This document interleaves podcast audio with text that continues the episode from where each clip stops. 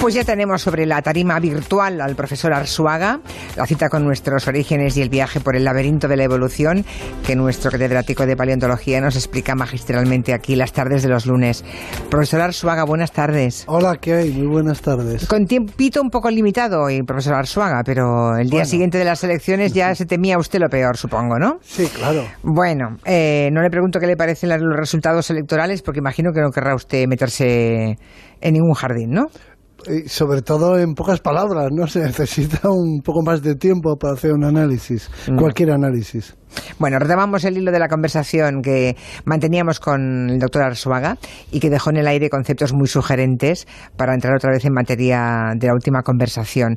habrá que, mm, bueno, eh, acortar el tiempo y por tanto centrarnos en algunas cosas muy sorprendentes que nos dijo usted la, la semana anterior cuando habló de las chapuzas del cuerpo humano que eran la prueba de la evolución, ¿no?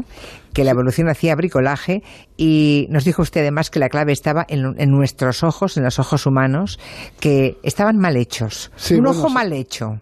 Sí, es, un mal diseño, sobre todo porque el ojo humano se ha puesto siempre como ejemplo de la perfección absoluta, de la maravilla de la naturaleza, que era inconcebible que, que no hubiera sido creada pues por un ingeniero, ¿no? Un ingeniero mm, divino. Y sin embargo, cuando se analiza el ojo, pues eh, se ve un fallo y además un fallo eh, inexplicable, casi diría. Tiene una explicación evolutiva, claro, pero muy sorprendente. Es que el nervio óptico, donde se reúnen las fibras eh, nerviosas que mm, transportan la información desde la retina hacia el cerebro, el nervio óptico se forma dentro del propio ojo, dentro de la cámara interna del ojo, con lo cual tienen que salir fuera eh, es como un cable, para entendernos, pero es un cable eh, en el que se reúnen los filamentos, pero ese cable se forma eh, dentro del ojo, con lo cual tiene que atravesar la cámara para salir fuera y en el punto donde el nervio óptico atraviesa los tejidos, la esclerótica de las paredes del globo ocular, pues ahí no hay, pues ahí no se ve, es un punto ciego. Es decir, que el, el, error consiste en formar el nervio óptico dentro de la propia, dentro del propio ojo, dentro del globo ocular, y no formarlo fuera, como por ejemplo los pulpos, los moluscos que tienen también ojos de cámara, como el nuestro. En el caso de los pulpos, bueno, mucha gente se habrá dado cuenta de que los pulpos parece que nos miran y nos miran porque tienen unos ojos del estilo de los nuestros, pero, pero los, los pulpos son moluscos, son tan moluscos como una ostra o como un mejillón. Eh, o como cualquier otro molusco.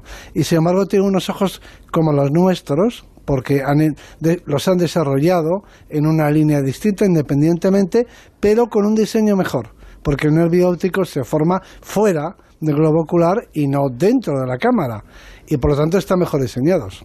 De modo que solamente una chapuza de ese tipo, nuestro ojo, eh, explicaría que no hay un ingeniero divino que ha creado eso, sino que es una que hay, reforzaría, digamos, la teoría evolutiva, ¿no? O un ingeniero que ha puesto más interés en el ojo del pulpo que en el humano, ¿no? bueno, eh, nunca se puede descartar, profesor. Claro, eso es una cosa que decía un biólogo evolutivo muy famoso que se llama, un inglés, se llama Haldan, que decía que Halden en inglés que decía que mm, de Dios lo que sabemos a juzgar por su por sus obras es que le gustan mucho los escarabajos porque los coleópteros son el grupo de mm, invertebrados terrestres más abundante. Hay decenas de miles de especies.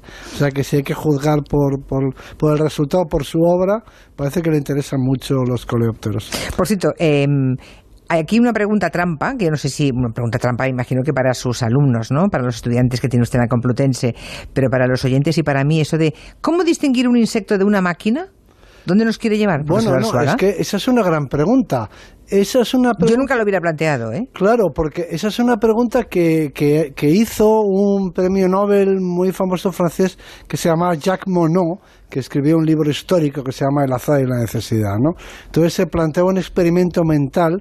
Yo eh, soy un gran em, soy un gran aficionado a los experimentos de, de sillón, que se llaman experimentos mentales, ¿no? ¿Qué pasaría si?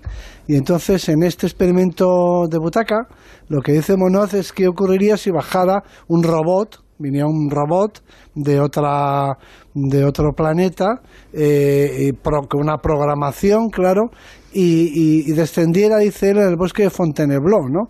Eh, ¿Cómo, cerca de París, cómo distinguiría a los seres vivos del resto de las cosas que vería por ahí, ¿no? ¿Qué instrucciones o qué criterios, qué algoritmos tendría para distinguir, pues no sé, a un eh, a un insecto que tiene ese aspecto como de máquina biológica, ¿no? que son como muy mecánicos de cualquier, pues de un coche o de un, ferrocarril, ¿no? ¿Qué criterio emplearía, no?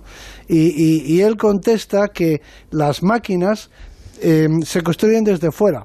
Es decir, que la información para, para, su fabricación, para su producción, es externa. Es decir, una máquina la construye otra máquina o un ser humano, pero se construye se, a partir desde el exterior se va, mm, se va organizando, mientras que los seres vivos la información está dentro.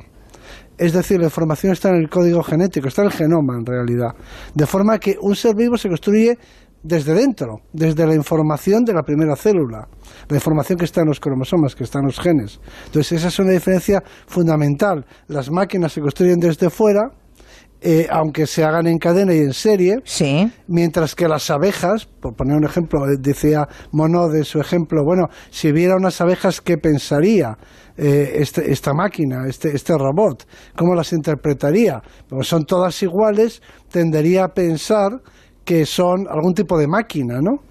vería insectos todos iguales, todas las abejas se parecen, pensaría en principio que son una máquina como el propio robot tendría que analizar cómo se produce una abeja para descubrir que la información, el mensaje, está dentro están las células. Y es una máquina que se desarrolla, es decir, que se construye a lo largo del desarrollo, no se ensambla, no se monta, no se construye desde el exterior. Y ese es un gran criterio. ¿Y, qué significa, profesor Arzuaga, que la información genética es digital? Claro, eso es lo que vería ese, ese robot extraterrestre enviado a nuestro planeta a analizar eh, qué, qué, tipo de, mm, de organismos o estructuras existen aquí. Se daría cuenta de que toda la información esa información que permite construir eh, una abeja o cualquier ser vivo, es una información digital como, como la de cualquier aparato digital que tenemos. Es un código de cuatro letras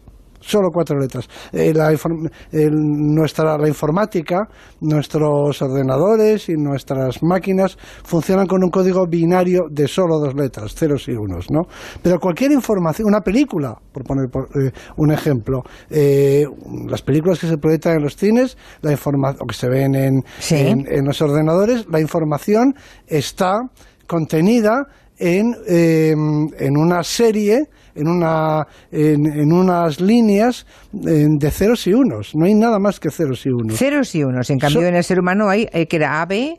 Bueno, son adenina, guanina, citosina e y timina, son cuatro letras, pero en esencia es tan digital como cualquier mm, programa de ordenador. O sea, cuando nosotros vemos una película en la televisión o, cualquier imagen en la pantalla del ordenador, eh, la información gráfica que nosotros vemos con los ojos está almacenada en el ordenador o es enviada eh, en un código de dos, de tan solo dos letras, ceros y unos. Bueno, pues eh, lo que somos, cualquier ser vivo, toda la información referida al ser, al, que, que permite la construcción, el desarrollo del ser vivo, es una información que está escrita en un alfabeto que solo tiene cuatro letras. Con cuatro letras podemos escribir la información necesaria para construir un ser vivo.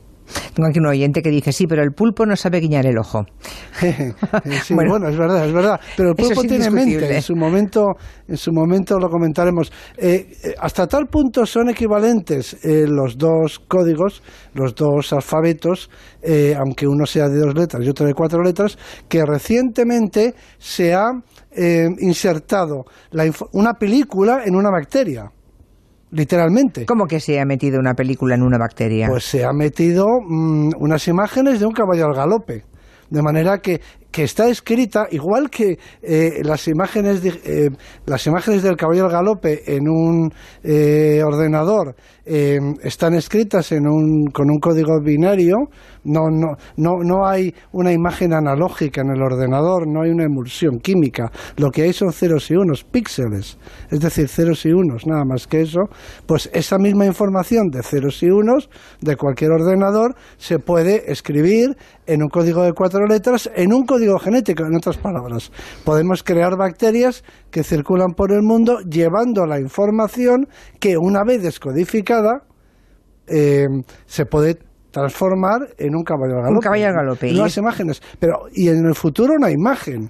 Y no solo eso, una película entera puede estar en una bacteria. Pero no solo eso, sino que hay mucha gente que dice que el, eh, que el ADN es, eh, es seguramente eh, la base más estable para eh, almacenar la información. Es decir, toda la información digital que tenemos en las nubes, en los ordenadores, eh, en, un soporte, en un soporte digital, pues es susceptible de borrarse, desaparecer, ser pirateada, en fin. Y, y, no tienen, no hay ninguna no hay ningún disco o soporte eh, informático que garantice eh, mm, una vida larga para estas para esta nuestras propias imágenes las de nuestras películas las de nuestras fotos. Eh, en, los ordenadores o en los discos tienen una vida o los pendrives tienen una vida de años de pocos años a partir de los cuales pues se van borrando y las perderemos esas imágenes mientras que las fotografías que hemos hecho, con las películas analógicas, las fotografías con un soporte químico, esas durarán un siglo o más, ¿no? Pero si queremos que la información dure decenas de miles de años, podemos utilizar el ADN, porque tenemos ADN encontraron fósiles en Atapuerca, sin ir más lejos, que tiene cientos de miles de años. O sea, me está diciendo el profesor Arzuaga que la única forma de que dentro de mm, millones, sí, de, miles, cientos de miles de años, para que sepan eh, cómo era nuestro mundo, tendremos que meter una película, tendremos que meter Casablanca dentro de una bacteria y confiar en que la encuentren y, la saquen. Directamente en ADN, pero ¿cómo, ¿cómo piensas tú que se van, dónde se van a conservar las fotografías digitales que tú has hecho a lo largo de tu vida? Las digo, por perdidas ya. Bueno, Salvo lo que tengo en álbums, como todos los oyentes. En, álbums impresas, dices. Sí, impresas. Bueno, las que no, ya están no, perdidas. No, no, porque tú conservas películas negativos, supongo. Sí. Y esos negativos durarán 100 años. Pueden durar 100 años o más si los conservas en buenas condiciones. Ese soporte químico es más estable que el otro, que el digital. De forma que eh, si queremos, y no sé, y por poner otro ejemplo, hay, hay, hay tablillas de arcilla sumerias que tienen miles de años. O sea que tenemos información, el Gilgamesh, por poner un ejemplo, poemas, etcétera, que se han encontrado en tablillas de arcilla que son anteriores a Cristo, eh, por mucho. De forma que el problema de cómo almacenar la información en un, en un soporte que sea estable, ahora mismo el más estable que tenemos es que conocemos es el ADN, porque incluso en soportes, en, en ordenadores, soportes informáticos, como tienen que estar permanentemente actualizados, primero porque se borran y luego porque el acceso a la información, eh, a la información con los programas con los que se han acumulado, como va cambiando la informática, se careceremos incluso del software para poder manejar esa, esa, información. De modo que para guardar, tendremos que guardar en nuestro ADN Casablanca o, lo que el viento se llevó. ¿eh? Pues eso es una cosa que se ha planteado muy seriamente. Eh, ahora mismo mm, no es algo factible, pero en principio donde mm, se supone que, que las imágenes de nuestra vida eh, se encuentran más seguras es en la nube, es decir, en, en, en ordenadores en algún sitio, ¿no? Suponemos que a salvo. No sabemos eh, por cuánto tiempo, ¿no? Porque todo lo que tenemos en nuestros ordenadores, pendrives, discos y demás, eso eh, primero que se borra y segundo que incluso deja de ser accesible conforme van cambiando los, mm. los programas eh, gráficos. Pero el ADN tenemos información de animales y de humanos, es el caso de la tapuerca, que han vivido hace 200.000, 300.000 años. Así que si lo que metamos dentro de una de, del ADN puede recuperarse. Eso es un soporte estable, un soporte que nos habla de cómo eran hace 200.000 años, es muy estable. Pues nos deja usted un hilo estupendo para seguir con la cuarta masterclass la semana que viene, doctora Arzuaga. Gracias y buenas tardes. Muy bien, muy buenas tardes.